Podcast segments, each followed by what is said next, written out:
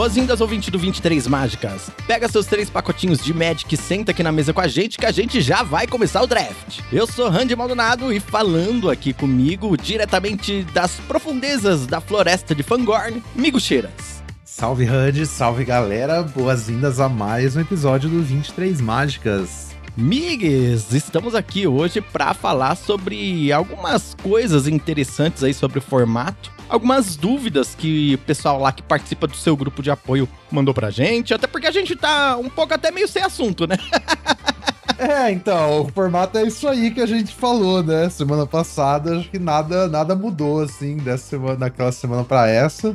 É, o formato continua divertido, não é? Não estamos falando assim no sentido que perdeu a graça e tal, mas continua, não, não mudou muito o que a gente tá fazendo durante os drafts. Então pegamos um, um apanhado de questões ali que a galera mandou. Acho que vamos ficar num tópico um pouco mais teórico, né? Mais geral. Mas vai ser bem legal, vai ser bem legal. Fiquei pensando aí a tarde inteira sobre as questões da galera. Acho que tem um conteúdo bacana pra trazer para vocês. Boa, é isso aí. E você que tá ouvindo aqui o podcast, não esquece de ajudar o nosso trabalho aqui compartilhando esse episódio com outras pessoas. Vai agora, ó. Vai nesse momento no botão de compartilhar aí no seu agregador de podcast e compartilha em qualquer lugar. Pode ser no Twitter, pode ser no WhatsApp, pode ser no Instagram, pode ser no seu grupo de Facebook, pode ser com seus amigos que jogam Magic com você. Compartilha o 23 Mágicas com outras pessoas e ranqueia esse podcast também no seu agregador de áudio. Assim a gente aparece melhor, né, no sistema de busca e outras pessoas podem vir a conhecer o nosso trabalho também,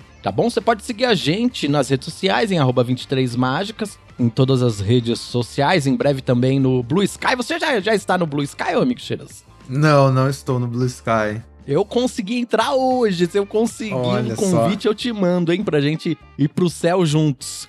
Manda sim. É... Como é que chama? X.com? É o X.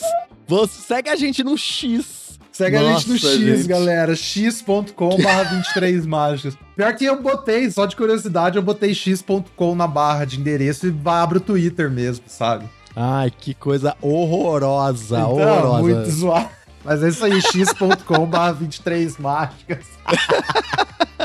é isso aí. Lembrando também que você pode mandar uma cartinha pra gente em 23 mágicas gmail.com. Hoje nós não temos cartinhas, mas se você quiser mandar uma dúvida aí, contar uma história da, de Magic, uma história aí da sua relação com draft, sei lá, você pode mandar pra gente aí, 23mágicas.gmail.com, beleza? E então, de recados hoje é isso, vamos pro resumo da semana.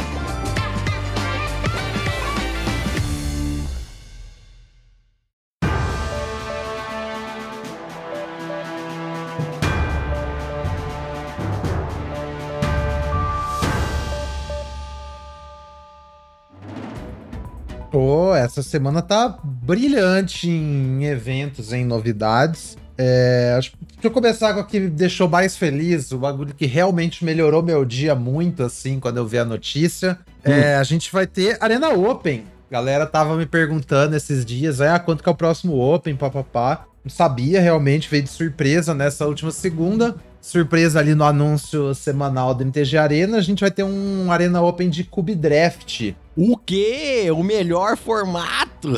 o melhor formato disponível no MTG Arena, que é o Cubo Arena. E a gente vai jogar valendo doletas mês que vem, acho que é 26 de agosto, se eu não me engano. Peraí, deixa eu procurar aqui, não falar errado para vocês. É isso mesmo, 26 de agosto, 26 e 27. E os dois dias são draft, não tem aquela presepada de selado no dia 1, não. Dia 1 draft, dia 2 draft e o cubo Arena, para quem nunca jogou, é aquele cubo que tem tipo as melhores cartas do Arena, né? O cubo power level mais alto, mais mais divertido, pessoalmente eu acho, né? E é isso aí, vai ter, vai ter os updates, né? A gente ainda não, sa não sabe quais são as atualizações do cubo. Só que pensa comigo, nesse meio tempo, desde que a gente teve o último cubo, foi lançado Firexia, é, Shadows over Innistrad, incluindo aquelas uhum. cartas lá do, do Shadows of the Past, né? Que tem, um, tem umas bangers lá. Uhum. É, a gente teve Marcha da Máquina e o Arquivo Místico.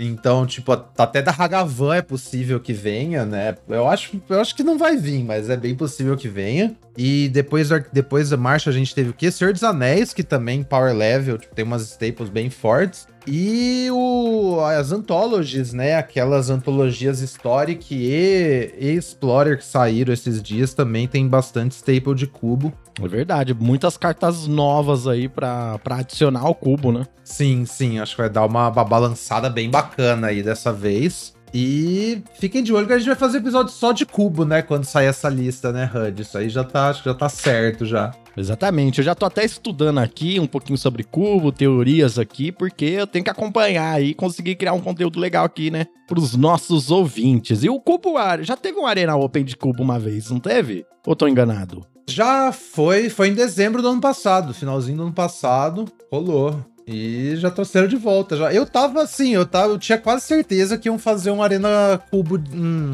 um Arena Open de Cubo em dezembro, né? Eu falei, ah, isso uhum. vai virar uma coisa anual, sabe? Aí minha surpresa é que estão fazendo em agosto. Aí agora eu tô pensando, será que vai ter outro Arena Open de Cubo em dezembro? Ou será que vai ser tipo uma coisa totalmente diferente, saca? Achei bem interessante. Pô, interessante. É, o Cuba Arena é realmente um formato muito divertido, muito recompensador para quem gosta de draft, né? É uma experiência que é renovadora, é refrescante, né? Ela é diferente do que você tá acostumado e tal. E eu aconselho todo mundo aí que curte fazer um draft e tal, às vezes tentar dar uma estudadinha antes, porque eu acho que todo mundo tá meio que na mesma página. Lógico, tem uma galera aí que é mais um pouquinho mais profissional, um pouquinho mais hardcore uhum. tal, que estão mais ligados aí no cubo e tal. Mas eu acho que a maior parte das pessoas vai estar tá mais ou menos no mesmo nível, assim, de experimentação. Uhum. Mais ou menos ali, meio que pareado. Então vai ser uma experiência bem legal. E se você tá com medo de tentar o Cubo Arena no Arena Open, né? Não tenha medo, vai jogar dessa vez, tenta dar uma chance que vai que dá certo, né? Uhum. É, não, duas, duas coisas pra acrescentar também. A primeira é que eu acho que o Cubareda, por mais que toda vez que ele volta mudar algumas cartas, acho que os princípios são os mesmos, assim, tanto Cubo Arena quanto para qualquer cubo, né? Os fundamentos gerais. Acho que, inclusive, que a gente vai mais falar no episódio de cubo. Então, assim, ir jogando, toda vez que aparece o Cubo Arena, você jogar o Cubo Arena, eu acho que faz muito bem, né, pro longo prazo, que você já tem uma base para as próximas. E, e a outra é que o, a entrada do, do Cubarena não é igual ao draft normal, porque você não fica com as cartas, né? Uhum. Então, o, o, payout ali é muito é muito de graça do Cubarena se você joga melhor de três, saca? Acho que assim, a variância da melhor de um do cubo é muito alta, não vale a pena. Mas se você joga cubo melhor de três, é muito fácil você pagar a sua entrada de volta, saca? Tipo assim, Sim. Você faz 2 a 1 um, você já ganhou a sua entrada de volta. E não é tão difícil fazer 2 a 1 um no, no cubo. É bem mais tranquilo, assim, se você já tem um, uma noção, né, do que você tá fazendo. De toda forma, e, e custa, tipo, 4 mil gold, sabe? É muito menos que um draft também. Então vale muito a pena ficar jogando. Assim, recomendo. Se o Cubo Arena tá no Arena, eu acho que você devia jogar Cubo Arena, na moralzinha.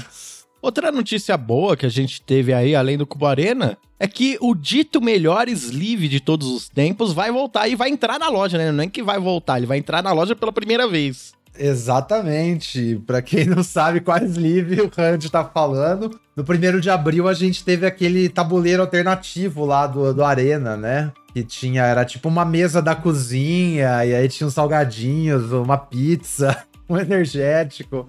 Uns dados de RPG. É, exatamente. E, o, e as cartas ficavam como se fosse uma carta de Magic velha, gasta, né? Uma carta HP. Então, isso aí vai estar tá na loja, galera. Não percam quem, quem gostou desses livros. Eu lembro que logo na época que saiu, galera em peso, pô, queria poder comprar esses livros, usar para sempre, não sei o que, né? Galera em peso falou. A partir do dia 1 de agosto, 3 mil gold ou 300 geminhas. Baratão também, galera. Baratíssimo. Se você gostou, não tem desculpa para não adquirir.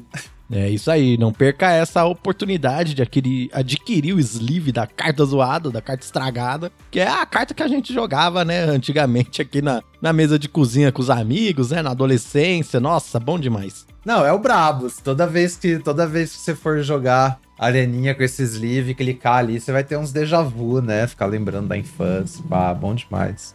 E a gente vai ter alguns drafts voltando aí, né? A gente vai ter um na Premier Draft, claro, né? A gente vai ter Brothers War, o Explorer Metagame, que eu acho que já tá rolando, né? O Magic 30 e o e Trono de Eldraine. É, vamos lá. Brothers War já tá rolando quando vocês estiverem ouvindo esse episódio, né? Ele começou ontem. Então, quem gosta de Brothers War vai ficar até o dia 3 de agosto. Do dia 3 de agosto ao dia 14 é esse Magic 30, que é um. É tipo um. A gente já teve uns eventos assim no Arena. É tipo um Chaos Draft, sabe? Uhum. Acho que tem uma lista de cartas. Eu acho que são cartas válidas no Explorer, se eu não me engano. E aí vem, vem cartas aleatórias nos packs, sabe? Não é pack de uma edição. Pode vir qualquer carta do Arena que seja válida no Explorer dentro desses packs aí do, do Magic 30.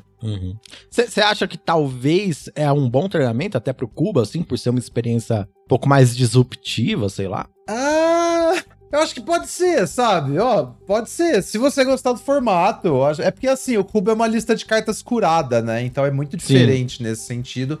Porque você sabe quais são os arquétipos. Mas pela para treinar, tipo, fundamento de Magic, que eu acho que é o que uma coisa que o Cubo faz bem, porque te bota em jogos muito diferentes, né, do que o Limited normal, pode ser uma coisa interessante, mas. É, não sei. É assim, eu pessoalmente eu olho pro evento desse eu não tenho muito interesse de jogar, então acho que nem, nem vou, vou, arriscar, sabe? É, prefiro continuar a jogar meu Senhor dos Anéis. Mas enfim, eu acho que é pra galera que curte esse tipo de, de Chaos Draft, essas coisas, é interessante, sim. E, e depois tem o Drain, do dia 14 ao dia 21. Trono de Eldraine, né? Pra, pra instigar a galera pra Wilds of Eldraine, que já Nossa. sai no mês seguinte. Vão trazer o Trono de Eldraine. Eu acho que é uma edição boa, uma edição legal de jogar no Premier e tal. O problema é que na época, no Arena, ela foi muito quebrada por causa dos bots, né? Sim. Os bots meio que estragaram a experiência, que era uma edição bem sobre monocolor e tal. Mas para jogar no primeiro é legal. E, e assim, eu não tinha reparado isso, mas o calendário vai até dia 21. O Arena Open de Cuba é dia 26. Então eu suponho que vai ser igual a última vez. Eles vão soltar o cubo, tipo, só na terça-feira,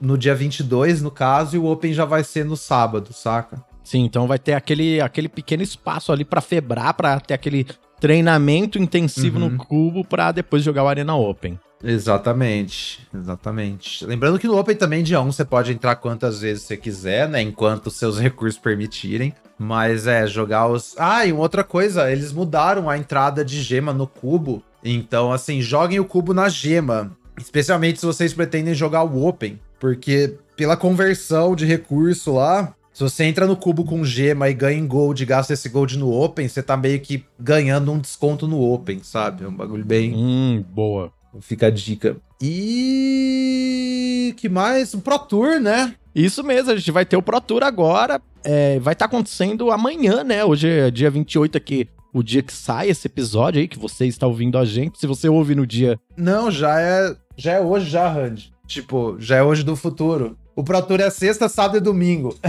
ah, eu pensei que ia ser só sábado e domingo. Não? É, o Pro Tour é então sexta, já... sábado e domingo. Já vai estar rolando o Pro Tour. E não vai rolar bem de manhãzinha, sete da manhã, uma coisa assim? É seis da manhã no horário Nossa. de Brasília. É, o negócio vai ser pesado, velho. Porque pesado. eu procurei em Barcelona, né? Então uhum. vai ser no horário de torneio normal, só que no fuso horário de Barcelona. Então aqui no Brasil começa às seis da manhã. Pesadíssimo. O, o 23 Mágica sai antes, hein? Vamos ver. Você, será que você tá ouvindo a gente primeiro que o Pro Tour? Não sei, que a gente é... sai antes. é, então. Lembrando que o Pro Tour é, é, construído, né? Vai ser modern, mas também tem draft. Tem um draft na sexta e um no sábado. Só que é logo no começo, né? É, vai ser uhum. às seis da manhã o draft. Então, assim, meio pesado. Mas Ou seja, a gente vai ver no YouTube depois, né? É, eu, eu, o meu plano é, tipo, chegar em casa, se eu tiver com disposição, né? Mas chegar em casa, assim, tipo, na sexta e fazer uma. Fazer, tipo, uma, uma live assistindo o draft, comentando, sabe? E no legal, sábado, legal. talvez, na hora que eu acordar, alguma coisa assim, pra, pra poder. Ou depois da transmissão mesmo, sei lá. Mas para não passar em branco aí, né? Porque eu não acho que muita gente tá disposta a acordar às seis da manhã pra assistir Pro Tour, saca? Ah, acho que é legal depois assistir que nem você vai fazer mesmo, realmente só para pegar uns insights, uhum. ter uma ideia do, de como funciona o pod draft e tal, em nível Sim. bem alto, umas coisas assim, né? Mas realmente, acordar às seis da manhã. Até porque te, temos mais uma notícia aqui no resumo da semana, que é o no, eu vou trazer agora aqui, ó, toda semana esse resumo da semana aqui, hein? Que é o resumo da semana da nossa seleção feminina de futebol. Manda, e aí? E o Brasil estreou com uma vitória maravilhosa. Quatro, três gols da Ari Borges, mais um gol ali da Bia. Vamos pegar as próximas concorrentes aí. O grupo do Brasil é um grupo difícil, vai ter, tem França, que é o grande uhum. carrasco da seleção feminina, mas estamos aí. Então, assim, 6 horas da manhã, provavelmente as pessoas eu, pelo menos, se eu vou acordar às 6 horas da manhã, é pra ver jogo da, da Copa do Mundo. não pra ver ah, o Pro Tour. Não, Pro Tour, justo. Justíssimo, Ran, justíssimo. Mas é isso. Se você também ó, acompanha aí os jogos da seleção, manda um salve aí pra gente, pra quem você tá torcendo, quais são suas jogadoras preferidas. E manda aí no, nas cartinhas do 23 Mágicas. Eu, que se você não sabe aí que tá ouvindo, eu sou fãzão de futebol, principalmente de Copa do Mundo. E Copa do Mundo Feminino é bom demais. Agora eu posso ser feliz de dois em dois anos. Ah, nossa, eu só vi um lance só, aquele gol que as minas fizeram, saca? Aquele é... golaço histórico. Aquele golaço, nossa. é, então, velho. Eu nunca vi um gol daquele assistindo futebol masculino, tá ligado? Tipo. Gol lindo, lindo, sei lindo. Sei lá, lindo. velho. Muito da hora, mano. Muito da hora, muito da hora. Mas é isso aí, resumo da semana é por aqui. Vamos agora então pro assunto principal do dia de hoje.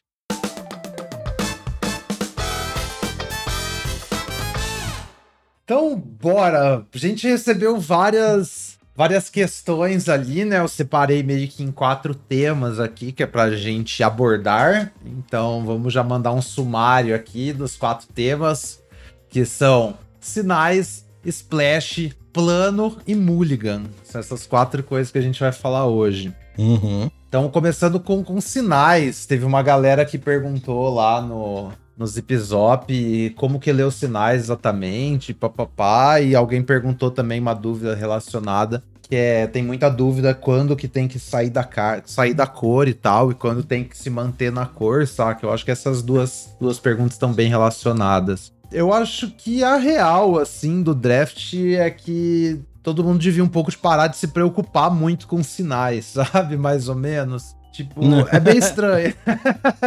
é bem esquisito falar isso, porque toda a ideia que a primeira coisa que falam quando você quer jogar draft é porque você tem que manter aberto, olhar a mesa, ver os sinais, montar o melhor deck, sabe? Mas eu acho que isso aí é meio, tipo, datado pra, pra 2023, sabe? Não assim, no hum. sentido que a gente tá fazendo isso quando a gente tá draftando. Só que eu acho que é meio que uma coisa que a galera tenta meio que assim, é como. Como é que eu vou explicar?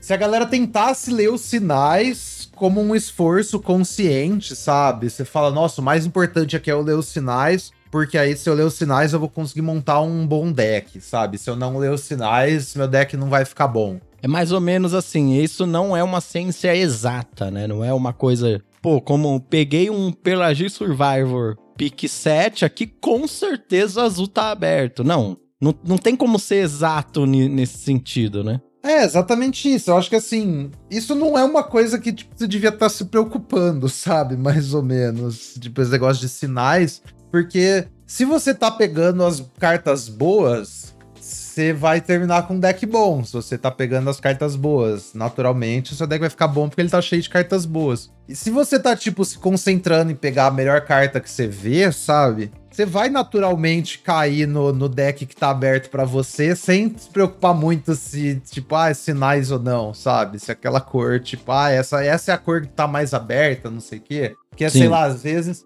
Às vezes a galera tá pegando carta boa, terminando um deck bom, mas aí no pack 2 ou no pack 3 começa a vir umas cartas, tipo, dourada absurda de outro deck, sabe? Aí você vai ficar, vai, mas se eu tivesse lista dos sinais, eu podia terminar nesse deck, mas eu deixei o deck passar, papapá. Só que se você tava pegando cartas boas antes e continuou pegando cartas boas depois, tipo, talvez não era pra você entrar nesse lugar mesmo, saca? O maior problema nesse sentido é exatamente essa coisa de você ler os sinais e, e, até pelo que eu entendi da dúvida do pessoal, né? De você ler os sinais e aí a cor no pack 2 ali dá uma secada tal. E você acaba com aquele deck meio capenga. Eu acho que um pouquinho nesse sentido também, sabe? Mas aí é, é complicado, né? Porque assim, é muito diferente, por exemplo, a experiência do Arena e de um, de um pod draft, né? A gente joga lá o torneio My Angels, por exemplo, que você organiza todas as segundas-feiras. Se você que tá ouvindo quiser participar, apoia.se barra amigucheiras. E aí lá, assim,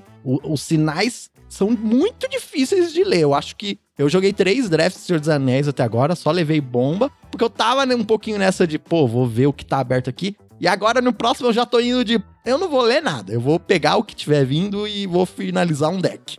É, naturalmente você você cai no deck, sabe? Tipo assim, quer dizer, ai, que, que lê um sinal aqui? Você fala, ah, tem quatro cartas verde no pack. Nossa, é um sinal que verde tá aberto. Só que aí você vai olhar as quatro cartas e nenhuma das quatro é realmente jogável, sabe? Então não é um sinal, saca? Tipo. Sim. Umas coisas assim. Então, assim, como ler sinais? Veja quais são as cartas boas que estão vindo e pegue elas e se adapte a, a elas, saca? É bem que. Porque também tem, tem um negócio. O sinal é uma coisa muito limitada, saca? Eu acho que a galera tenta extrapolar muita informação. Tipo, nenhum dos packs antes do, do pick 9 tem realmente tanta informação assim, sabe? Sim, Você, é tipo, é verdade. Alguns têm meio sutis, só que até o negócio, até o pack inteiro voltar para você e você vê o que, que foi pego, o que, que não foi, não é tudo meio limitado, sabe? Porque assim, você tomar umas conclusões muito precipitadas com base nessa informação muito imperfeita, que são esses primeiros packs, pode ser um negócio meio tipo desastroso, saca? É, e aí acontece uma coisa também bem terrível, que assim, chega o pick 9, né? Ou seja, as cartas que roletaram a mesa, nenhuma das cartas é jogável, todas são injogáveis. Não tem sinal, entendeu? Você tá do mesmo jeito. É, então. É isso que acontece, porque, por exemplo, às vezes você não tem um sinal de um pack porque não tinha realmente nada nele para ser um sinal, sabe? Se uhum. você ficar, tipo, tentando contar quantas cartas injogável de cada cor tem no pack, falar, ah, essa cor tá aberta e essa não, e sabe, você, tipo, sair pulando de, de cor por causa disso, eu acho que é quando você vai se meter em problema, sabe? Tentar dar menos. É, tentar ficar menos nervoso, assim, quando você vê essas coisas passando ou não, e tipo você foi pegando aquelas cartas no começo do draft, sabe? Acho uhum. que essa é uma outra vantagem de você pegar várias cartas da mesma cor, porque é mais fácil de você trocar de cor. A sua cor Sim, é. secundária, é. né? A sua cor secundária, é verdade. Que é, eu acho que outra a pergunta que o Plínio fez é tipo, quando trocar de cor e quando você tem uma carta que não é tão boa no começo, sabe? Porque é, de, são casos diferentes. Aí que tá, a resposta é depende. Quando trocar de cor, depende. Quando. É, porque assim, uma coisa é, eu comecei um draft com um Bowmasters ou com Witch King. Eu vou querer draftar preto, saca? Eu vou botar um, um premium muito maior em todas as cartas pretas que eu ver. Porque eu quero, pelo menos, tipo, ter um monte de carta preta para jogar com deck primariamente preto, ou pelo menos achar uma outra cor. Que... cor secundária. É, exatamente. Ou pelo menos achar. Se preto não tiver tão aberto, eu vou tentar achar outra cor que mais tá para palhar com preto para ser a cor secundária para usar essas cartas. Isso é um caso. Então, se eu peguei um Witch King, a minha disposição para ficar no preto é muito maior, né? Mesmo que preto não esteja vindo, eu vou, tipo, tentar pegar a carta preta quando der e tentar achar qualquer outra cor. Sim. Só que agora eu abri um pack um. Não tão bom. É, o Kerben, exatamente. Pô, o Kerben é que muito é bom. É uma boa carta, é. é. Mas aí, pick 2 me passaram um Faramir, sabe? É, é... já era, né? aí você fala, bom, não, o Kerben é bom, o Faramir é bom, o Faramir é muito bom numa cor não, numa cor que eu não gosto tanto, mas Faramir é esplashável. Faramir raro, você tá falando. O Faramir raro, é, exatamente. Isso. Eu não vou, eu não vou, tipo, deixar de pegar o Faramir porque eu tenho um Kerben, sabe? Então, uhum. assim, é sempre pesar essas duas coisas. Quanto mais forte o que você já tem, mais gravidade isso te dá para aquela cor. E vice-versa. Quanto menos. Tipo, ah, abri um pack muito fraco, o pack 1, velho. A melhor carta era tipo. Sei lá, Glorious Gale, sabe? Que é uma. É uma azul, sei lá, C. Eu sei, nunca vou cortar de um deck, mas não me dá assim tanta coisa. É como se eu não tivesse pego nenhuma carta pro pack 2, basicamente. Eu não vou me forçar a pegar uma carta azul no pack 2 porque eu tenho uma Glorious Gale na minha pilha, saca? Sim, é tomar cuidado com essa supervalorização de algumas cartas que são playables boas em certos decks e essa uhum. desvalorização de bombas que podem. que realmente, né, é, fazem isso, isso que você falou de criar um campo gravitacional que te puxa para aquela cor, né? Puxa para aquela cor, é. E aí, assim, o negócio já é quando que eu tenho que trocar de cor? Acho que a fita é. Talvez essa pergunta quando eu tenho que trocar de cor é porque você tá meio que escolhendo suas cores cedo demais, saca? Porque, uhum. tipo assim, ah, beleza, eu peguei um Kerben pick 1, eu peguei um Faramir pick 2. Eu não tô jogando de Azorius necessariamente ainda só porque eu tenho Faramir, sabe? Eu quero usar o Faramir Sim. se eu puder. Só que eu ainda tenho que considerar todos os outros mundos, sabe? Tem um mundo que eu jogo de Dimir, splasho esse Faramir, saca? Tem um mundo que eu jogo de Orzhov, splasho esse Faramir. Tem um mundo que eu jogo de GW Legends e espaço esse Faramir, saca? Ou monta uhum. um deck com três Great Hall, e aí pode ser qualquer combinação de cor. Você tem que se manter flexível nos primeiros packs. E a melhor forma de se manter flexível é pegar muitas cartas da mesma cor. Porque aí você tem flexibilidade para sua segunda cor. Mas mesmo você tá indo em várias cores diferentes, é continuar, então, ah, então eu vou pegar a carta boa até esses sinais aparecerem. Só que não é realmente sinais, é você continuar pegando cartas boas das cores que estão aparecendo, saca? Meio que você não precisa definir sua cor principal até o pack 2, basicamente. Tipo, as suas duas cores principais, né? É lá pro pack 2 você tem que falar, não, então eu tô nesse arquétipo, eu vou parar de ficar passeando por aí, porque também se demorar muito você fica sem playable, né? Tem esse risco. Dependendo do quão fundo você pode ir, na, se for na sua cor principal, tipo, essa decisão pode ser indefinidamente adiada, sabe? Eu lembro que eu comecei um draft esses dias que eu peguei, tipo, carta preta, carta preta, carta preta. Aí a melhor carta era uma carta vermelha. Eu peguei, tipo, umas duas cartas vermelhas. Continuei pegando carta preta. Continuei pegando carta preta enquanto deu, saca? Aí, fim do pack, tinha umas cartas verde, né? Um. Um. Sei lá, um. Um ente, sei lá. É, mas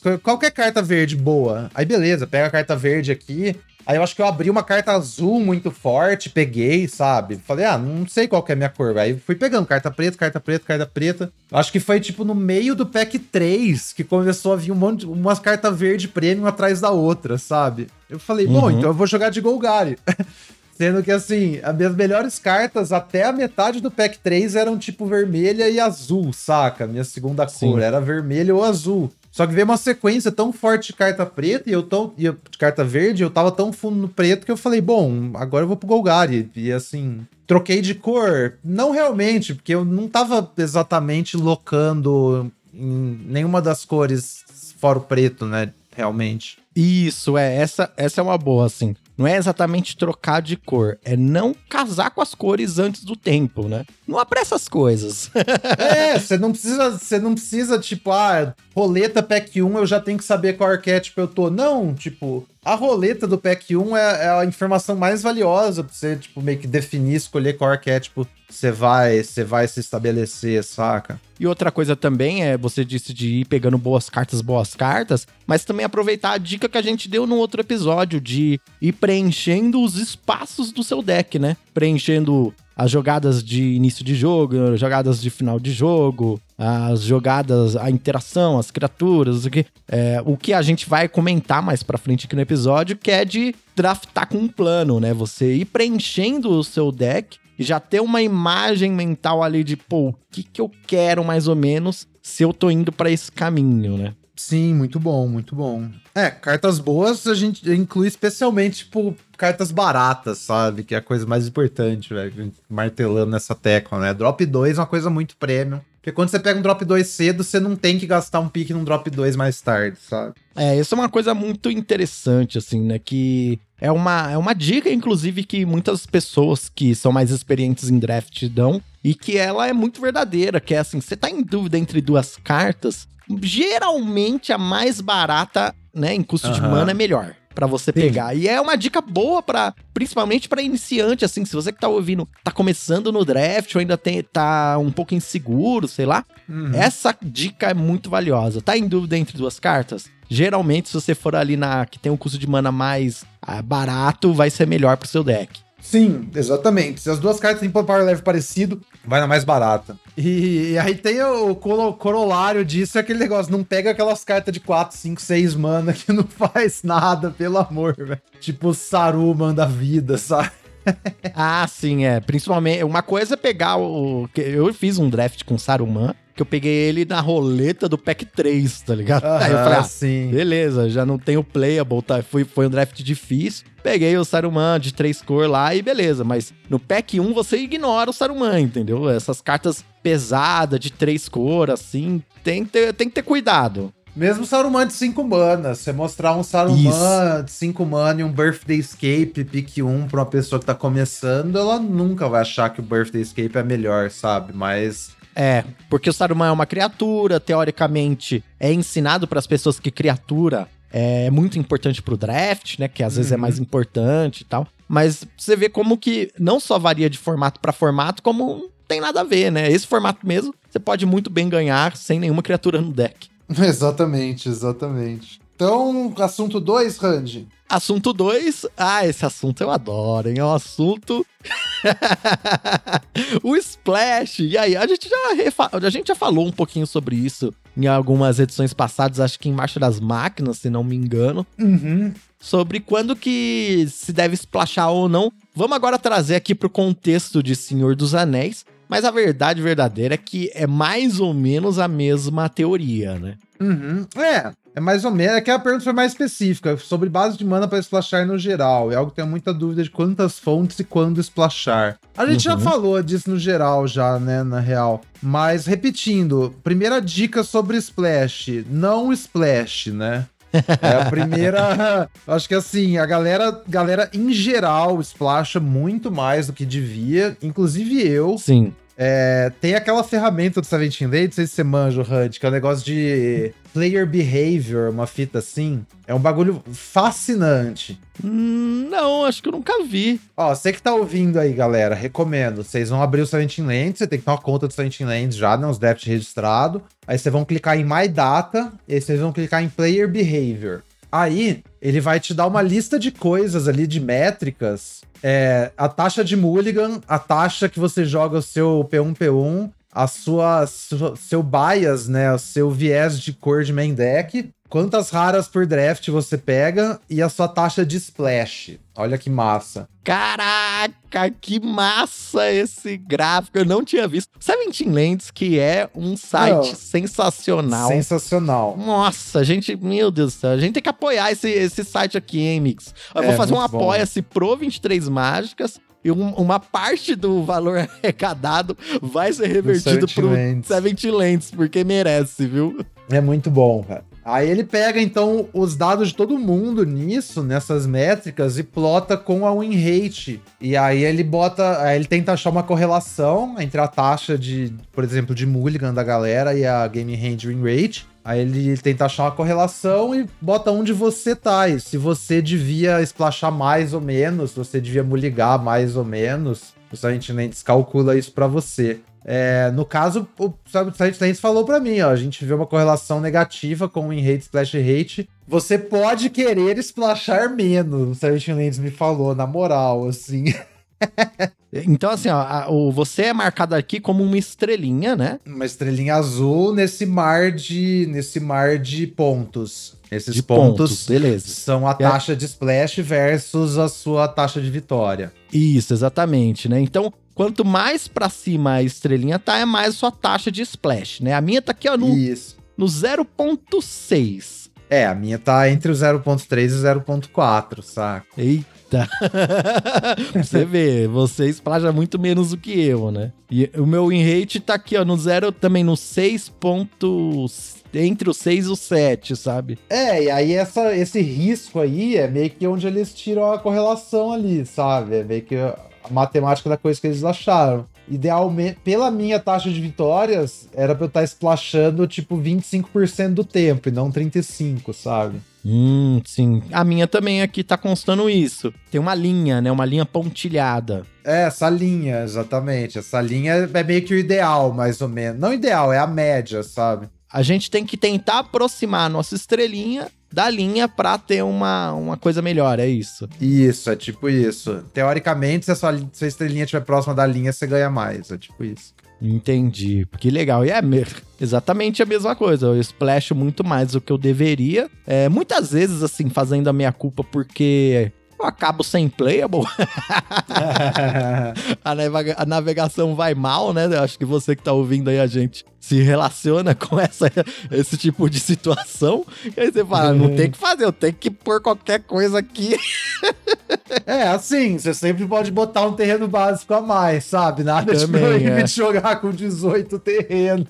É verdade, tem essa também. Pô, mas que legal, mas... aqui tem muita informação interessante. Tem, hein? muito Olha... legal. Eu recomendo aí pra galera que tem a conta em Sighting Lands abrir essa aba aí e ver um diagnóstico. Pode ser uma dica valiosa para vocês, pelo menos fazer uma reflexão aí sobre seus hábitos de jogo, saca? Acho bem legal. Uhum. E aí, então, assim, agora falando sério. Aqui, o problema de splashar é que tem um custo de consistência, né? Aí é sempre o trade-off, poder consistência. Igual quando você vai fazer um pique no draft. Eu vou pegar a carta mais forte, eu quero poder, ou eu vou pegar a carta da mesma cor que eu já tô, porque eu quero consistência. Mesma coisa no quando você tá botando um splash no seu draft, no seu deck, né?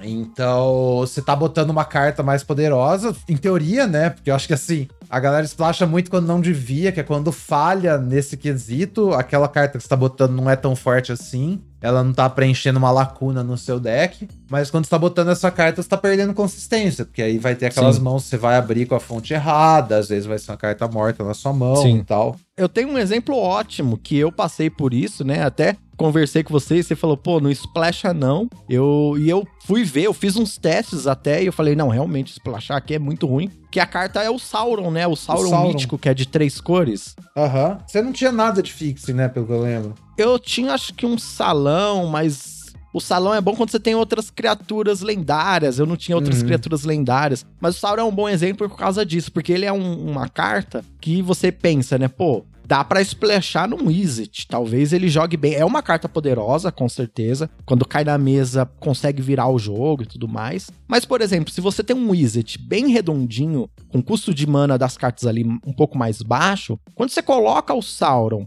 você obriga o seu deck, primeiro, jogar com mais terrenos. Você não vai uhum. conseguir jogar com 15 terrenos, porque você não vai poder usar só terrenos azuis e vermelhos. E você obriga também você ter que usar algumas fontes diferentes de cor, né? Vai ter que ter um uhum. troll, vai ter que ter uns terrenos pretos e tal. E isso, como você disse, faz com que seu deck perca a consistência do turno 1, 2 e 3 ali, por exemplo. Uhum. De você ter as manas corretas na sua mão. E assim, é muito significativo a quantidade de perca de consistência. Não é, ah, eu vou perder um jogo. Não, não, não. Muitas uhum. vezes você vai ficar sem as manas necessárias ali, porque você vai abrir a mão com mana preta porque você tá splashando Sauron, sabe? Uhum. Então acho bem interessante esse exemplo, porque ele é bem explicativo, né? De, ó, é, splashar é possível em certos momentos, mas no geral você tem que sempre colocar na balança isso da consistência do seu deck e se você tem as ferramentas necessárias.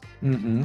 Se você tá na dúvida, acho que uma coisa que pode te ajudar, qualquer desses sites aí de deck building, tipo o Moxfield, por exemplo, você pode botar um deck lá e tem um negócio que é o sample range, né? Ele te dá uma mão inicial do deck, ou aquele playtest mesmo, né? Isso. Então você compra uma mão inicial, compra umas cartas ali, uns turnos pra você ver. Pode montar o seu deck com splash, você tem todo o tempo do mundo, você monta o deck com splash, um 100 e passa ele ali 10, 15 sample hands ver se você vai sentir muita diferença, saca? Eu acho que você vai, se você fizer esses testes aí. Sim, é. Você eventualmente termina vendo. Aí, pra, de fato, quantas fontes, então? É engraçado porque eu tenho um exemplo muito bom, Hud, com Sauron também. Aham. Uhum. Que a questão é, que a, a base, assim, vamos dizer, base mínimo pra você splashar uma carta no seu deck, eu diria que é três fontes, mas isso não é um bom número, tá? Isso é tipo o mínimo do mínimo. Isso seria, sei lá, ok pra uma carta, vai, de seis manas com um pip da cor splashada. É, não, assim, um pip da cor splashada, vamos deixar claro. Se a carta for dois pips, você você não vai, não vai é, splashar cê, ela, tá? Você não vai splashar, Já esquece, já. É, você não vai splashar Claim the, the Precious no seu deck Zet, é, galera. Não, não, não, não, dá, tá, gente? Ó, não, não dá. dá é, Dois pips, você só desiste. Let it Isso. go, Indiana, let it go. Três fontes eu acho que é o mínimo do mínimo. Mas idealmente você quer ter outras, outras, outros jeitos de tipo. Como é que fala? Você quer ter card draw, terrenos, sabe? Né? É, card draw, um, sei lá, um, uma criatura que gera uma mana. Isso, é. Três fontes é tipo o mínimo, mas tem que contar também. Essas fontes são frágeis, então eu tô contando o Pathfinder como fonte. Você tem que contar que às vezes seu oponente vai matar seu Pathfinder. Uhum. Essas fontes são intrusivas. Você tem que contar, tipo, eu tô no deck azul e preto. Eu tirar uma ilha uma plan... e uma um pântano pra botar duas montanhas tem um custo também, tá? Não é de graça. É, tipo, se só, a, o azul é muito interessante nesse draft, né? Porque, por exemplo, se você tem várias tricks azuis de um mana, Uhum. Então, você tirar uma ilha é muito mais pesado para um deck Sim. que não, não tem tantas jogadas de turno 1 ou de uma mana azul. Uhum. Sim, sim. É, tem muito isso também. O quão, como esse splash tá prejudicando seu deck. Você só vai conseguir splashar se você botar um Shire Terrace no seu deck, já me amarga muito mais, sabe? Aquele terreno que você tem que pagar um mana aí pra... Então você tem que pagar dois mana pra corrigir seu mana, e às vezes vai comprar um Shire Terrace, vai precisar fazer uma coisa cedo, não vai ter o mana certo, blá blá blá. É... Então, assim, tem todas essas coisas. Todo... Quando você tá fazendo splash que não é intrusivo, é uma coisa. Quando ele tá, tipo, você tá tendo que perder tempo para fazer seu splash, então pensa que eu vou precisar do meu Shire Terras para castar meu Saura, como se meu Saura custasse 8 mana, sabe? Mesmo que seja um pouquinho uhum. parcelado. Já é bem mais difícil. Então, assim, cuidado com isso aí, tá, galera? Então, assim, acho que três fontes é o mínimo do mínimo. Eu prefiro usar quatro para ficar confortável. Isso para uma carta. Nessa edição específico, tem os bichos de Land Cycling. E aí usar quatro fica um pouco mais palatável, né? Porque uma criatura Land Cycling ela é uma fonte mas ela também pode ser uma carta que você vai jogar, se precisar jogar ela depois. Então acho que assim facilita um pouco. E aí, mais cartas, você tem que botar mais fonte. Ah, tô splashando duas cartas, então eu quero umas cinco fontes. Tô splashando três, ah, eu quero seis fontes se possível. Você quer Sim. ter a consistência, saca? E outra coisa também que é interessante, né? Nesse draft de Seus Anéis, acontece muito de decks, por ter muito land cycling, às vezes jogar, sei lá, com 15 lands. Quando você tá splashando, jogar com 15 lanes já fica um pouquinho mais difícil, né? Você tem que colocar isso na balança também. Uhum. Sim, se uma da. Você já tem pouco slot pra land, aí você ainda, tipo, vai querer cortar terreno pra você não flodar demais, porque você tem um monte de land cycling. É, bem complicado. Você falou do Sauro, eu tenho que dar um exemplo de um deck aqui que eu montei esses dias. É, é um Turbo Xerox, né? Que boa parte das minhas uhum. cartas compravam outras cartas. Então eu tava jogando aqui um deck de 13 terrenos, eu tinha 7 ilhas e 6 pântanos. E eu tava usando um Sauron, na moral, no meu deck, que é um drop 6. Só que meio contra-intuitivo o que a gente falou, né? Só que é, assim, é, então. primeiro. só que assim, primeira coisa. Porra, Cheiros. Não, só que eu vou falar por quê, né? Primeira sim. Não, é, coisa. É, esse deck ficou incrível. Eu vou, eu quero, se você me permitir, eu quero deixar na descrição aqui deixa, do, deixa, do podcast para você que tá ouvindo acompanhar todos os detalhes desse draft, que é uma aula, uma aula. Então, assim, primeira coisa, eu tinha 13 terrenos, eu tinha 9 cartas de um mana, 9 cartas de 2 mana, saca? Então, sei lá, dois terços do meu deck eram cartas de um ou dois mana. Uhum. E, e, metade dessas cartas compra outra carta. Então tinha Lembas, tinha Mordor Muster, tinha Knots, tinha Escape, tinha Haunt, que dá uma vidência também. E aí o resto da minha curva era. Tinha dois Land Cycling, então 13 terrenos, mais os dois Land Cycling, tinha um Troll e uma Lorin. E aí eu tinha umas cartas ali de 3 mana. Eu tinha dois Survivor que faz. três Survivor que faz mana. Tinha Ioret que faz mana. E no topo da curva ali, um Boca de Sauron e um Sauron The Dark Lord. Minha única fonte vermelha para castar o Sauron era um foguete do Mago, que também cantrip. E tinha um envelope também, que é a mana rock de 3 manas. Então, assim, uhum. primeiro que eu falei que você quer pelo menos três fontes, aqui eu só tinha duas. Só que basicamente metade do meu deck compra mais cartas, né? Então eu tava vendo muito mais carta que, que o normal num jogo. Teve um jogo que eu tive que parar de.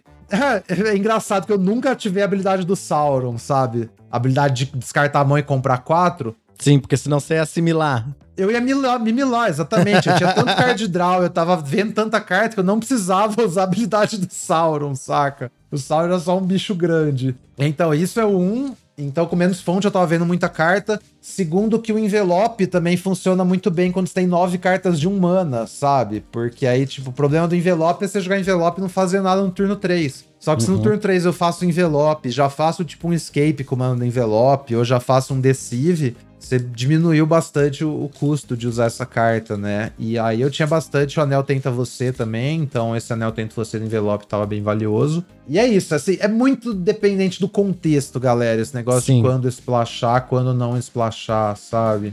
É o que a gente vai entrar de ter um plano, né? O, seu deck, ele tinha um plano para poder jogar o Sauron. Ele tinha um porquê uhum. ele tá ali. Ele não tava ali só porque, pô, é uma boa carta e eu quero pôr essa boa carta no meu deck e pronto. Não. Você não tava perdendo o, a consistência do seu deck, sabe? Você tava conseguindo splashar uhum. ele. Você tinha. você tem que, assim, ó. Eu bo, tive uma ideia aqui, ó. Você tem que se colocar numa situação em que você mesmo tá sempre falando para você, você não pode splashar. Aí o seu uhum. outro eu, o seu eu lírico, tem que se convencer de que vale a pena splashar. Se você tiver argumentos sólidos o suficiente para se convencer de que não, aqui eu posso splashar que vale a pena, aí vale a pena o splash, entendeu? Sempre que você pensar em splashar, você imagina o Migucheiras falando pra você, não splash. aí você pensa só, como é que eu convenço o Migucheiras aqui para fazer esse splash? Ah, eu tenho que ter um monte de Birthday Escape, eu tenho que ter o fixing e tal. Se você tiver todos os requisitos, e você conseguir imaginar o Migucheiras falando, não, beleza, pode splashar, aí sim. Perfeito, velho, muito bom. Não podia falar melhor. Mas é bem isso mesmo. E, e outra coisa, se você quer splashar, você achou uma carta que faz sentido, você tem que ter fixing. Se você não tiver o fixing, pode abandonar a ideia. E quando não tem nada num pack, Tipo, quando não tem a carta boa no pack, ao invés de pegar aquela carta medíocre porque você tá na cor, aquela carta que se você pudesse não põe no seu deck, pega um fixing. Vai saber o que você vai abrir depois, saca? Pegue ah, fixing sim. incolor, assim, mais alto do que você pega. Porque você nunca sabe se você vai abrir um Sauron no pack 2 ou pack 3 e vai casar no seu deck. Então, assim, outra coisa também, é, o que você falou do contexto é muito bom, velho, porque o Sauron ficou muito bom num deck de Mir Control, né, que tava vendo muita carta. Não é. vai ser tão bom num deck hack do Zagro, que tá curvando a Mess loucamente, ou num uhum. Zet Spells, que tá fazendo Inscription na 3 e matando no turno 5, sabe? Fazendo um monte de cantripzinha, porque você não vai ter tempo de, de jogar uhum. o Sauron. Quando você estiver jogando o Sauron, na verdade, você queria estar tá ganhando o jogo já. Se você tá num, num deck control. Ah, tô num Rakdos Control.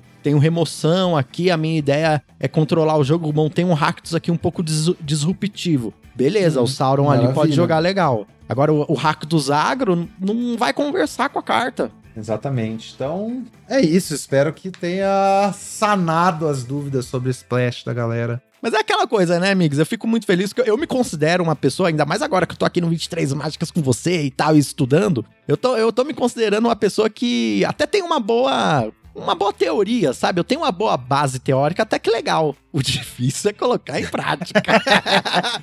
Dar é, dica e conselho é. pros outros é muito fácil. Quando o pessoal uhum. manda lá o deck no grupo, ah, me ajuda com esse deck. Nossa, eu dou as melhores dicas. Não, acho que você tem que fazer isso porque seu deck vai ficar muito melhor assim. E realmente minhas dicas são boas, tá, pessoal? Levem elas em consideração. O problema é que eu replicar elas é difícil. É, em casa de ferreiro o espeto é de pau. É, bem isso mesmo. ai, ai, ai, bom demais.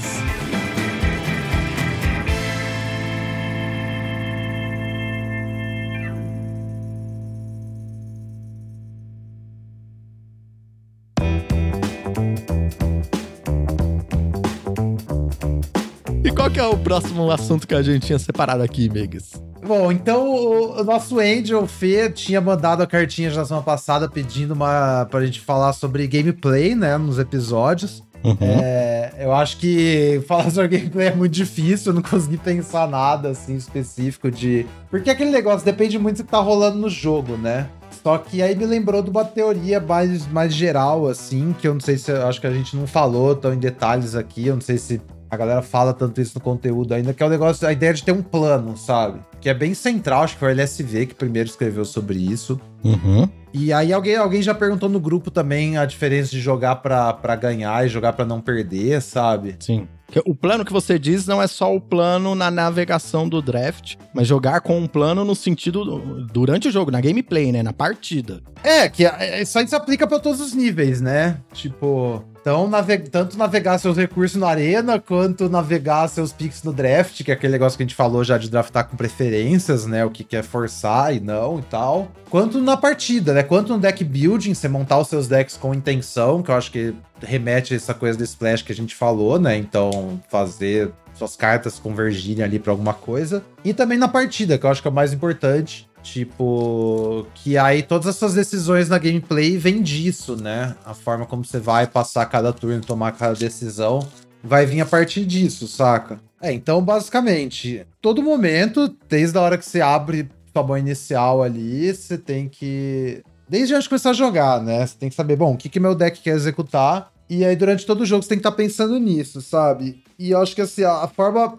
cada turno pensar como é que você ganha esse jogo, saca? Eu acho que a, forma, a forma mais interessante é, é você pensar o contrário mesmo, sabe? É tipo, é ver como é que seu oponente perde, como é que você vai chegar no último ponto de dano, como é que você vai chegar num estágio do jogo que você tá atacando e meio que tentar construir o seu jogo, do ponto que. Ao, ao, contrário, né? Daquele ponto até o ponto que você tá agora, saca? Claro, no turno 1 você não tem informação nenhuma. Turno 1 você é. só vai jogar um terreno, castar seu Birthday Escape se tiver e passar. Mas aí, conforme o jogo vai seguindo, é meio que isso, sabe? É todo turno você parar, olhar, fala. Como que eu ganho esse jogo? Como que eu perco esse jogo? Que, que eu preciso fazer para ganhar esse jogo, o que, que eu preciso fazer para não perder esse jogo, sabe? Quais são as ações, o que, que, o que, que tem que acontecer para eu ganhar esse jogo. Qual a match que eu tô, né? É, aquele negócio, qual que é o beatdown, quem é o beatdown, né? Agora eu tô no momento que eu tenho que pressionar minha vantagem, agora é o momento que eu tenho que me defender, agora é o momento que eu tenho que esperar, eu tenho que comprar alguma carta específica, eu tô esperando alguma coisa.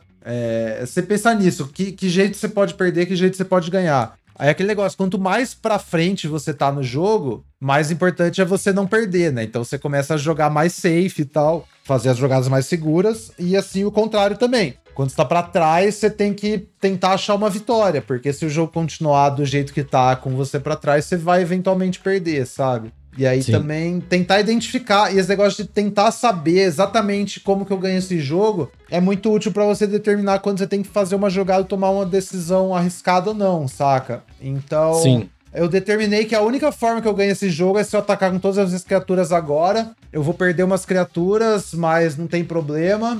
E eu vou comprar. E eu tenho uma Fear Inscription na mesa. Se eu atacar com tudo agora, eu vou deixar meu oponente exatamente dois. Só que eu tenho uma criatura com anel, então eu vou comprar uma instantânea que eu vou poder castar e causar os, do, os dois de dano, sabe? Alguma coisa assim, sei lá. Uhum. Você, e você sabe que você vai morrer na volta de todo jeito. Se o, se o turno do jogo voltar para você, você vai morrer na volta. Essa é a única chance que você tem. Você tem que jogar como se tivesse uma instantânea no topo, porque a sua outra alternativa é perder, sabe?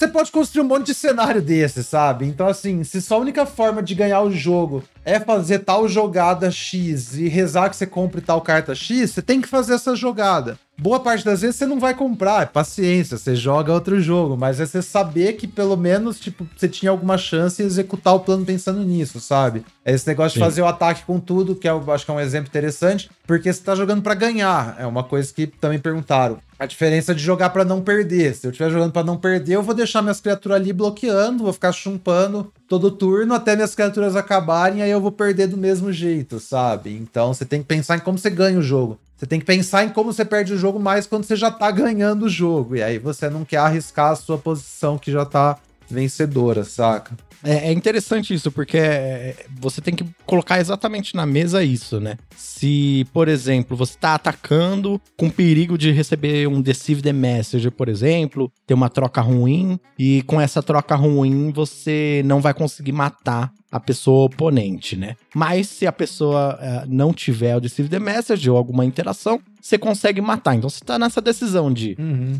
Se ela tiver, você não ganhou. Se ela não tiver, você ganha, né? Só que aí você tem que colocar na mesa exatamente isso. Se eu atacar com tudo, a pessoa tiver interação, beleza, eu não ganho o jogo agora. Mas eu, eu ganho na próxima ou não?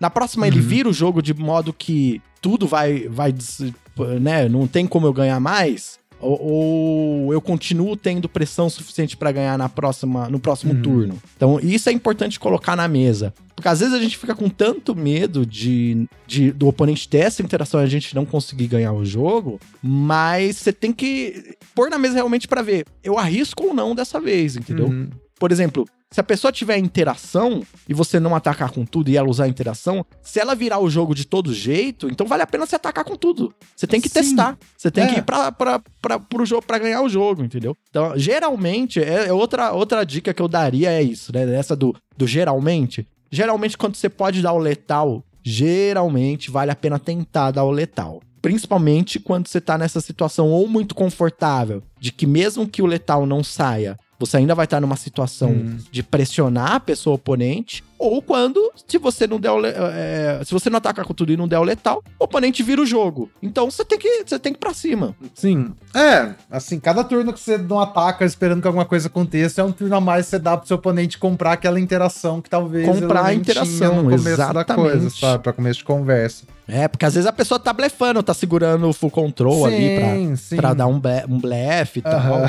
E também tem muito do. É, o, o que você falou é bem preciso, o quanto você pode arriscar, sabe? Então, ah, eu, se eu fizesse o ataque ao win, eu morro na volta. Mas se eu mandar então menos criaturas. E, e aquela coisa que a gente falou na semana passada, de você começar a atacar um turno antes, sabe? Uhum. Porque às vezes você tem um ataque ali no meio do jogo que você vai, sei lá, perder uma ou duas criaturas no seu ataque, mas você vai causar um, um chunk de dano tão grande que você vai meio que, tipo, cortar as opções do seu oponente pro resto do jogo, sabe? Você coloca o oponente na posição de medo. Tira Isso. essa posição de medo de você, de, de medo do oponente ter uma interação. E pensa o seguinte: como é que eu faço com que a pessoa oponente tenha medo de eu ter uma interação no próximo turno? É atacando com tudo, perdendo duas criaturas, mas deixando ele com três de vida? Então vale a pena. É, tipo isso. Não necessariamente três também, até uns total de vida maior. Sim, sim. É, mas é aquele negócio, tipo assim, se você bota seu oponente muito pra trás, quanto menor só. O que, que é seu ponto de vida? A galera vem falar, ah, vida é um recurso, vida é um recurso. Mas assim, vida essencialmente é o, é o tanto de, de opções que você tem de movimentar suas criaturas, sabe? Quanto mais vida você tem, mais ataques você pode fazer e menos trocas você tem que fazer. Você tem mais liberdade pra manobrar suas criaturas. Quanto menos vida você tem, você tem que ficar deixando elas pra bloquear. Você não pode atacar, então é aquele negócio. Se você consegue dar um, dar um hit desse, porque a galera pensa, tipo, ah, tô pensando nesse turno. A galera às vezes pensa do próximo turno, mas se você tá pensando dois, três turnos à frente, que é muito difícil, claro, né? não tô falando que é simples, mas você sempre tem que estar tá pensando nos próximos turnos. Ah, se eu atacar com tudo aqui, o que acontece, sabe? Até no meio do Uhum. jogo mesmo, assim, tipo, no meio do jogo, faz se eu atacar com tudo aqui, o que, que vai acontecer? Primeiro pensa isso, saca? E, e também o negócio de planejar o seu turno inteiro antes de você fazer, eu acho que é uma coisa muito interessante também.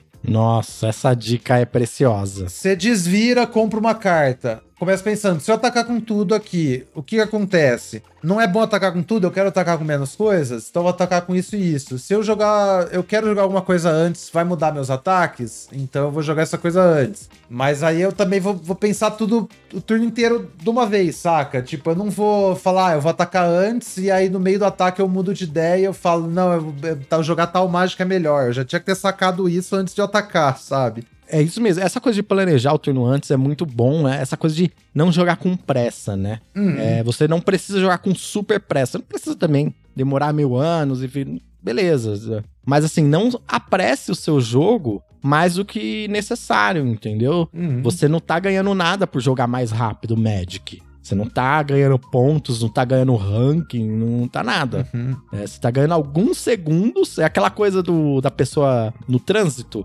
de Aham. passar um farol vermelho. Você não tá. É. Você tá ganhando 5 segundos e se colocando em risco passando um farol vermelho. É mais ou menos a mesma coisa.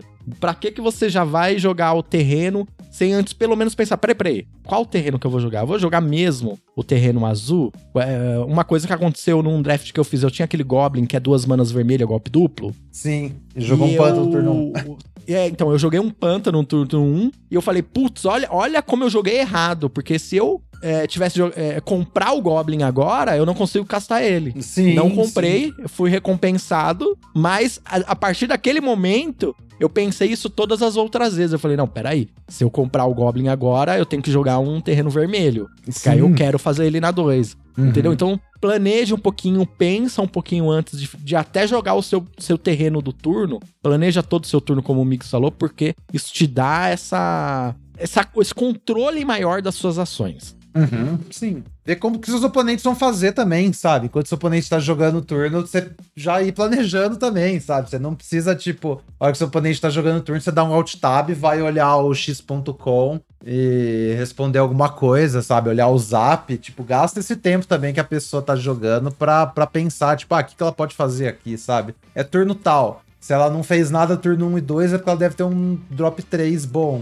e um drop 4. Então, o que, que essa pessoa pode fazer nesse turno? Como é que eu vou responder? E papapá, uma coisa assim, já vai meio que ajustando o, o seu plano ali a cada turno que passa, saca? Uma- e essa coisa de jogar pra não perder, jogar pra ganhar, acho que muitas pessoas têm esse medo da, por exemplo, da trick, da interação, né? Uhum. E às vezes, às vezes você tem que forçar a pessoa oponente realmente a utilizar aquela Uhum. trick. Se você pu- puder forçar ela a utilizar numa situação que não é totalmente favorável, porque favorável vai ser. A trick Sim. Shelob Ambush favorável vai ser pra pessoa oponente. É uma boa carta. Não tem jeito como essa carta ser ruim, entendeu? Então, uma Sim. hora ela vai ganhar um combate. Agora, como você consegue minimizar essa perca? Como você consegue fazer com que ela ganhe um combate em cima de uma criatura que não era tão importante para você uhum. e você baixa depois uma criatura melhor, sabe? Então tenta minimizar os danos nesse sentido. Quando você sabe que o oponente tem uma interação, é, você tenta forçar ele a usar essa interação de modo que favoreça você a longo prazo, né? A uhum. curto prazo realmente não vai ser bom. é, não, com certeza, mas é melhor se o oponente gastar Lobby Ambush no seu drop 2 do que no seu drop 5, né? Uhum. É tipo isso, até a coisa do counter mesmo. Ah, o oponente passou com duas mana abertas, deve ter anula, não vou jogar a criatura aqui. Mas assim, do próximo turno, seu oponente ainda vai ter aquele counter na mão, se você não jogar nada, você tá só dando mais tempo. E é possível que seu oponente não tenha o counter. E aí, se seu oponente não tinha o counter, você só não fez nada nada, sabe? Sim. E é pior, porque o, o counter ele é muito mais forte em cima de um drop 5 do que de um drop 2. Um drop 2, exatamente. De, é, deixa você ser counterado, né? ah, vou perder coisas, aqui o é. meu Frodo. Beleza, mas não tem paciência. muito o que fazer. É, paciência. Você vai perder alguma coisa mesmo. Então, tira esses counter logo. É bem, é bem difusa essa ideia, né? É, tipo, parece que é muito simples, mas realmente informa, informa tudo mesmo. É sempre estar tá pensando quais são os caminhos que você tem para ganhar o jogo, quem que é o beatdown, é tipo todos esses é. fundamentos, é. sabe? Não tem muito assim como. E nessa edição, a, que acontece também com, acho que as últimas todas as edições, acaba virando aquela coisa de você quer ser a pessoa que tá atacando. Sim. E você não quer ficar bloqueando, pelo menos não no começo. Uhum. Você quer levar uns ataques, ah, beleza, perde um pouquinho de ponto de vida, né? Acho que essa é uma dica interessante para esse formato, que principalmente se você tava é, bloqueando com o oponente com mana aberta, aí sim, né? Você tem que ter medo dessa interação, porque aí sim a perca pode ser muito ruim para você, uhum, né? É, se você tá com as suas manas abertas, com as suas interações, você pode fazer alguns blocos ali um pouquinho diferentes, mas no geral você quer trocar dano no começo do, do jogo com qualquer deck, com Izzet, até com um Dimir mais control. Se você tem um drop 2 ali que consegue causar dano, você quer trocar esse dano ao invés de ficar bloqueando, né? Uhum. Até porque você quer dar loot com um anel, você quer fazer coisas, né? Você acha que bem que só Boros mesmo que você, que você vai bloquear, porque Boros não consegue passar por cima de nada, né? que ironia, que ironia. Ai, ai, ai. Mas é, Izete, você tá enfeitando Izete, pressiona Izete, velho. Se tem uma coisa que Izete não aguenta, é muita pressão, sabe? Izete é muito bom em em roubar jogos, mas se Zed já tá perdendo desde o começo, é muito difícil para voltar. Agora, sobre dicas de gameplay, Migs, eu tenho algumas interações interessantes hum. Que às vezes passam despercebidas aí pelas pessoas que podem. É... São bons lembretes, sabe? Manda, manda pra nós. Primeiro bom lembrete é o lembrete da Elwin, que é o lembrete da, da carta mal escrita. Que as pessoas às vezes ficam ali, tipo, pô, como é que essa carta funciona, né? Que é, deixar bem claro que a Elwin, aquela carta Boros rara, que é um 3/4 ímpeto, quando ela entra no campo de batalha, ela vai exilar a criatura que o oponente controla que tenha o poder maior que ela. Então, uhum. é uma criatura que tenha poder 4 ou mais. Se a oponente não tiver uma criatura com 4 ou mais, não vai acontecer nada. Sim. Galera chega e perguntou, ó, oh, Elwin tá bugada, joguei aqui no Exilonada. Não, meu anjo.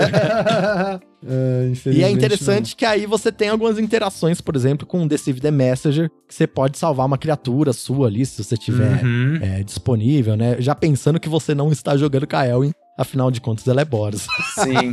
Mas o Deceive é muito. Tem uma criatura que rouba a criatura do poder menor, aquele Rangers lá, roubadaço, 3-3. Uhum. Se você tiver Rangers, bota uns Deceivezinhos no seu deck, já, já encolhe ali o bicho e rouba por 5 mana, ó, filé. Exatamente. Você pode encolher o bicho e roubar. Você pode dar o Deceive no Ranger pra não ser. não ter a sua criatura roubada. Aham, uhum, também. É verdade. Nossa, eu tomei isso aí, dói, hein? Hum. Deceive também é muito Nossa, bom dói. contra aquela carta Foray. Uh, eu não Foray lembro. Of Orcs, que dá dano isso, igual a investida poder, dos é orcs, acho que é isso. Acho que é. Que ela, ela amassa, ela dá um amass, e aí uhum. ela checa o poder do exército que ela deu o amass, e vai causar dano na criatura de acordo com o poder. Só que se você alterar o poder daquele exército, ou até se você destruir aquele exército, a, a mágica não vai causar dano. Sim, sim. Não, se você destrói, não. É, se você destrói, ela ainda causa, a não ser que você tenha dado um desfigure. Que dá menos dois, menos dois. Porque se você isso, só é, destrói é, isso, o isso. exército, ela vai dar last no information. Ela vai pegar o poder do exército quando ele morreu.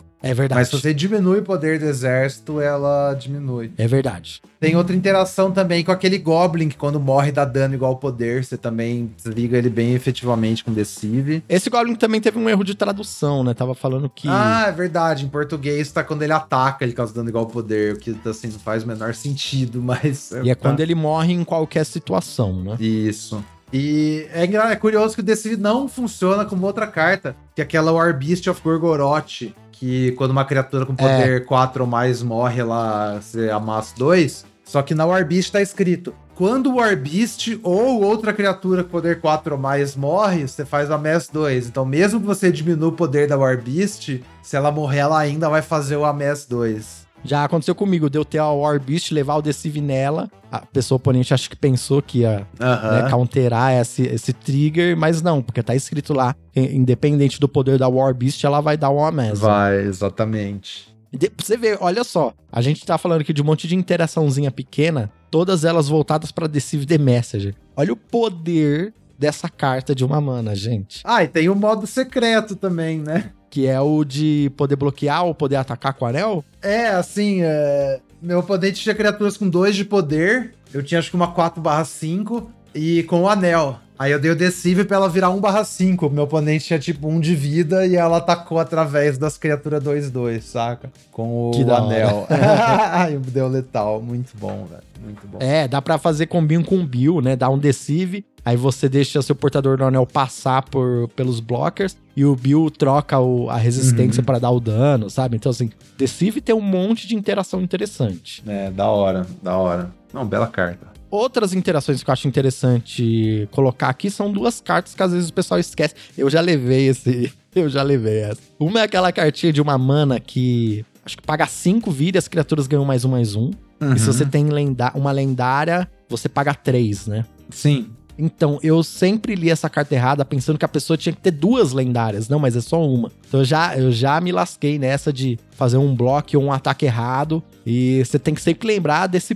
eh, São três manas. Se a oponente tiver uma, uma criatura lendária, pra dar mais um, mais um pra todos os bichos. Então toma cuidado com essa interação. É, lembrando que seu oponente pode bloquear e depois ativar também. Então ela é uma 2-2 no bloco, né?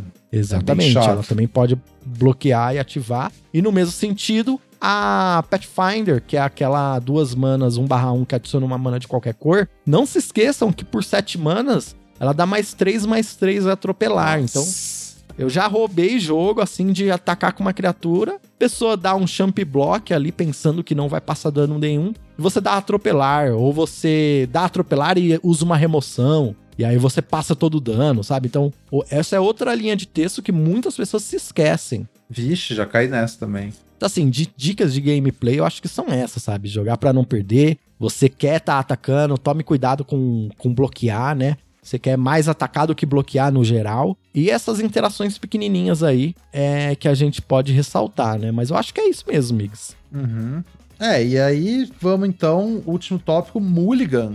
Opa, esse, esse é bom, hein? Esse assunto é bom. Galera perguntou quando mulligar no, no Limited, né? E acho que assim, primeira base comparar com construído, velho. Que eu acho que assim, a galera mulliga no construído menos do que devia, e a galera mulliga no Limited mais do que devia, se passa, Uhum. em geral, assim. Então, afinal, é construído, você precisa ter uma mão proativa e funcional, né? Pra você poder jogar, saca? Se quer jogar. Uhum. O limitado não é bem assim, sabe? É, eu acho que assim, mãos que não são funcionais, você tem zero terreno, você obviamente muliga. Se você tem um terreno só, acho que muito provavelmente você vai muligar também. A não ser que a gente esteja falando de Cycler, né? Mas acho que não conta.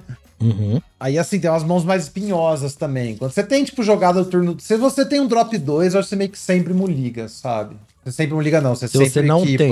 Não, Ah, você tá, sempre equipa, é. É, É, no isso é. construído. Se você tem um drop 2, não tem por que moligar, exatamente. É, Eu também- exatamente. esse é, um- é uma base que eu também sigo, assim. Tenho algo pra fazer na 2? Então não preciso moligar. Não precisamos ligar, exatamente. Se você não tem algo pra fazer na 2, mas tem algo pra fazer na 3, se sua mão tá legal além disso, beleza também, sabe? sua primeira é. jogada é no turno 4, aí você tem que começar a pensar. Aí é. eu acho que vai depender. Por que, que eu gosto tanto de pegar tanta carta barata e botar no meu deck? Porque aí dá pra equipar essas mãos porca com o primeiro drop 4. Porque se assim, se dois terços do meu deck custam 1 a 2 mana, eu acho que a chance de eu comprar alguma coisa logo é bem provável, sabe?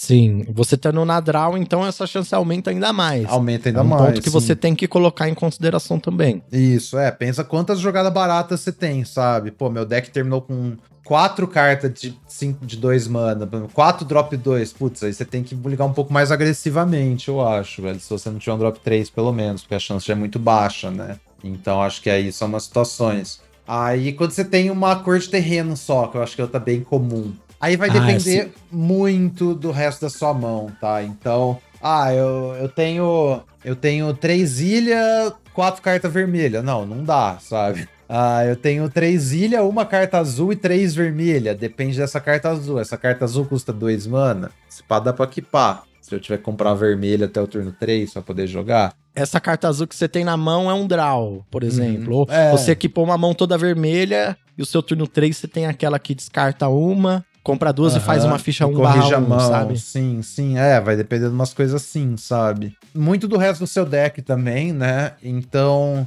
uma coisa é tá faltando a cor do meu splash. Ah, beleza, não importa, saca? Não preciso, tipo, ter a cor do meu splash na mão. Outra coisa é, é, dois terços do meu deck são carta preta, eu não tenho nenhum pântano, sabe? É diferente, tipo, meu deck tá meio a meio, eu não tenho nenhum pântano, saca? Uhum, sim. Então, também a, a, distribuição das cores do seu deck, pra você ver qual cor tá faltando e qual não, sabe? Uma coisa que às vezes eu faço, eu uso aquele um tapper de ponto GG, sabe, amigos? Aham, uhum, sim. E ele é um, um, assistente ali, né? Ele ajuda você e tal. E ali você pode fazer essas apostas, né? Porque ele te dá uma porcentagem do que, que pode acontecer no, no seu próximo draw, né? Uhum. Então você abrindo ele ali, você vai ter a porcentagem, por exemplo. Então às vezes eu tô com, sei lá, dois terrenos azuis na mão e com uma mão mais ou menos e uma mão meio preta. E aí eu dou uma olhada lá, pô, tenho 50% de comprar um pântano no próximo turno. Uhum. Pô, é uma porcentagem. Ok, tô na draw, pô, tranquilo, sabe? Dá, acho que dá uhum. pra arriscar. Você tem que colocar isso na balança e ver também quanto você tá disposto a dar aquela arriscada ou não também, né? Uhum. É, você pode até um pouco mais além que um TAP, de usar uma calculadora hipergeométrica, né? Aí você está falando com pessoal matemática, né, amigos? Eu preciso de um assistente para isso. Não, olha só. Vocês não têm desculpa. Vai lá agora, youtube.com.br Cheiras, tem uma playlist ali em cima, né? Iniciante, começa aqui. Aí tem um vídeo lá, como calcular probabilidades no draft.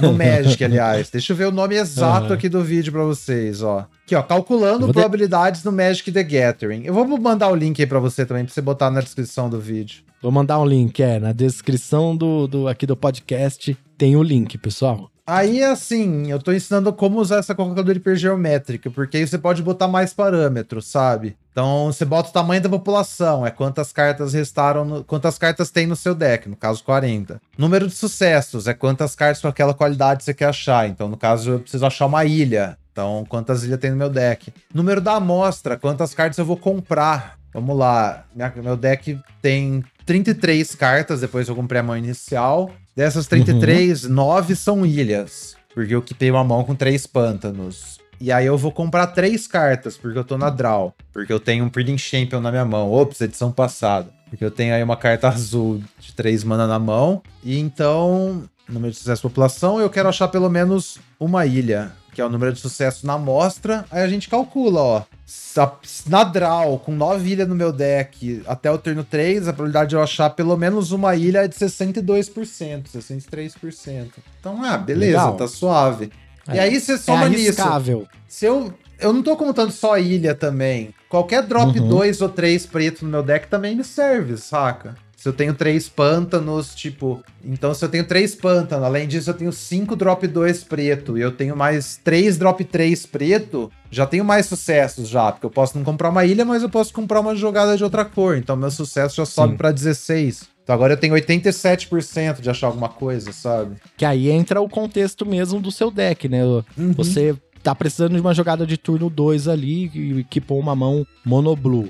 É, você tem outras cartas azuis de, de custo 2? Ou quase todos os seus custos hoje são de outra cor, né? Sim. Tem que colocar esse contexto. Tudo isso na balança, exatamente. Inclusive, você pode pensar isso antes de entrar no jogo, né? Você pode fazer essas simulações do seu deck uhum. e ter isso em mente antes de começar o jogo. Tipo, ó, meu turno 2 é azul. Então, uhum. meu turno 2 e 3 praticamente é todo azul. Então, pô, ilha na mão inicial é muito mais importante do que em outros decks nesse, nessa rank. É, porque isso até já devia te informar como você monta a base de mana, sabe? Se quase todos os seus uhum. drop. Você iria usar 17 terrenos quase todos os seus drop 2 e 3 são azul, talvez é melhor você usar 10 ilhas, 7 pântano do que 9 ilhas e 8 pântano, que seria o que Exatamente. a galera faria sem pestanejar, sem pestanejar né? Uhum. Então, como todo o resto, quando eu devo me ligar? Depende. É igual tudo mais do Magic, né?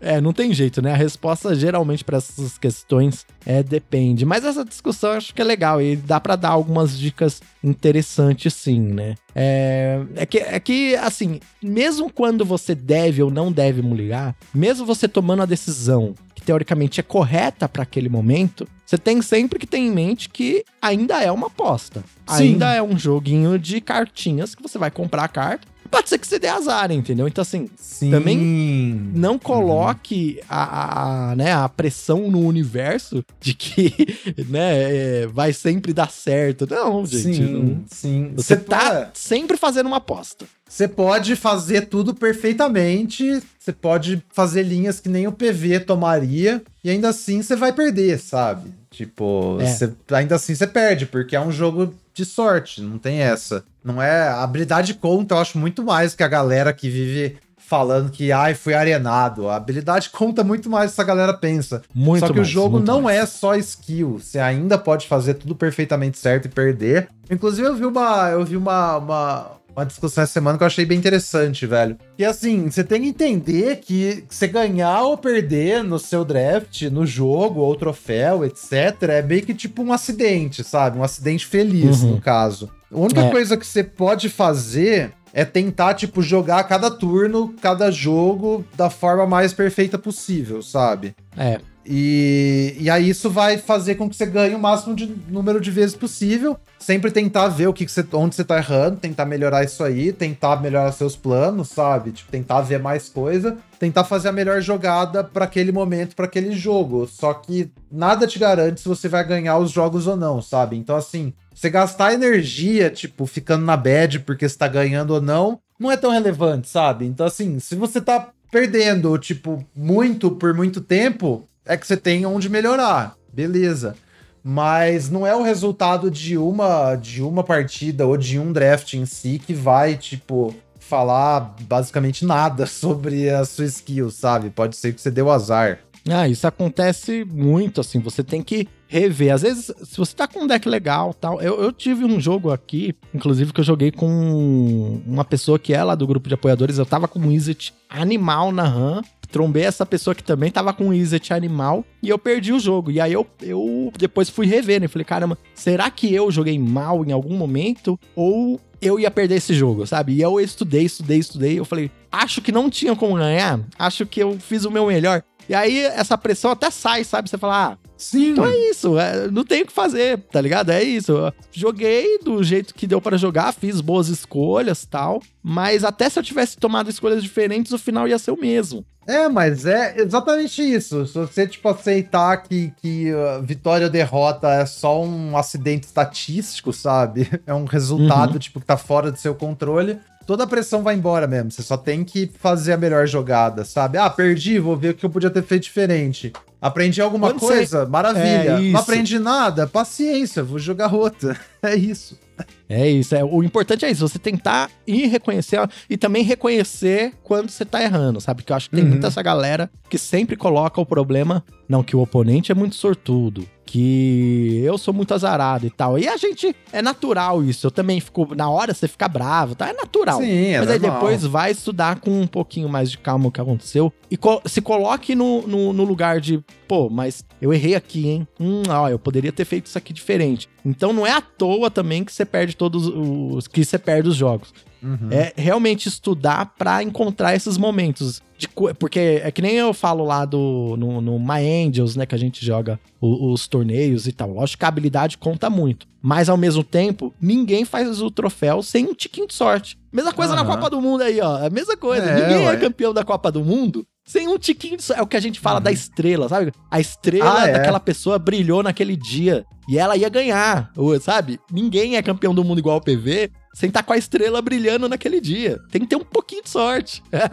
Mas é isso mesmo, exatamente. Eu só só para completar, assim, é, acho que um dos grandes obstáculos nesse negócio de tentar achar onde tá errando e melhorar é às vezes você não saber o que você não sabe, sabe? Isso. Esse negócio. É. Então acho que, que é um paradoxo é... total, né? é, exatamente. Que às vezes assim você nem percebe que você tá errando e aí você chega num, numa parede. Eu acho que nisso é muito interessante você, você tipo, ter outras pessoas que jogam junto com você, do seu nível, pelo menos, vocês ficarem sempre podendo apontar, sabe? Porque às vezes você chega no limite da sua, do seu entendimento. Você, acha que você tá fazendo tudo certo, mas você não tá, sabe? Você tem uma, às uma, vezes um terceiro não. ali.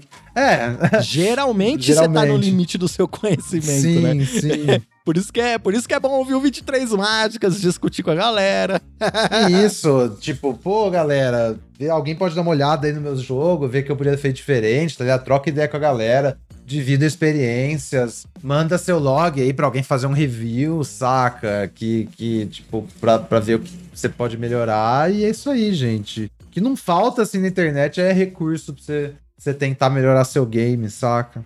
É isso aí. Bem, Migues, eu acho que a gente cobriu tudo aqui do que a gente tinha para falar hoje. Você tem alguns com é, comentários finais? Não, acho que é isso. É... Desculpa aí, gente, se a gente não respondeu alguma pergunta diretamente. Eu meio que tentei pegar as ideias ali, fazer um apanhado, né? Trazer de uma forma interessante para vocês. Mas qualquer coisa aí, avisem, mandem uma cartinha aí no, no e-mail que a gente vê algum ponto mais específico, ou vocês acham que ficou faltando aí para um próximo episódio. Mas espero que tenha sido produtivo. Uma coisa muito interessante, Migs, quando os formatos de Magic chegam assim, depois de algumas semanas e dá aquela. A gente já conhece os arquétipos, já conhece os drafts uhum. e tal. E às vezes realmente não tem muita coisa que falar. A gente fica. entra nessas partes mais teóricas, né? Eu gosto muito desses episódios. Mas uma alternativa que eu achei é essa que eu, é, de fazer um, um draft, eu e você juntos, e depois compartilhar o log aqui na descrição para os ouvintes, para eles meio que ir fazendo o draft junto com a gente. É meio que um, um, episódio pauta fria que a gente conseguiria produzir. Mas a gente tá na dúvida aqui, ouvinte, se isso seria interessante ou não. Se seria é, maçante ou não, etc. Então eu queria saber aí de você que tá ouvindo. Se você achar legal ou não, manda aí pra gente nas redes sociais ou uma cartinha se você achar interessante que eu e o Mix fizesse um, um draft junto ou analisasse um draft de, de alguma pessoa e tal. Uhum. Quando a gente tivesse que fazer um episódio mais pauta fria, entre aspas, beleza? Mas é isso. Uh, acho que a gente finaliza o episódio por aqui. Migs, muito obrigado pelo dia de hoje, hein? Oh, valeu, Randy. Valeu, galera que tá ouvindo. E a gente se vê na próxima semana com o próximo episódio do 23 Mágicas.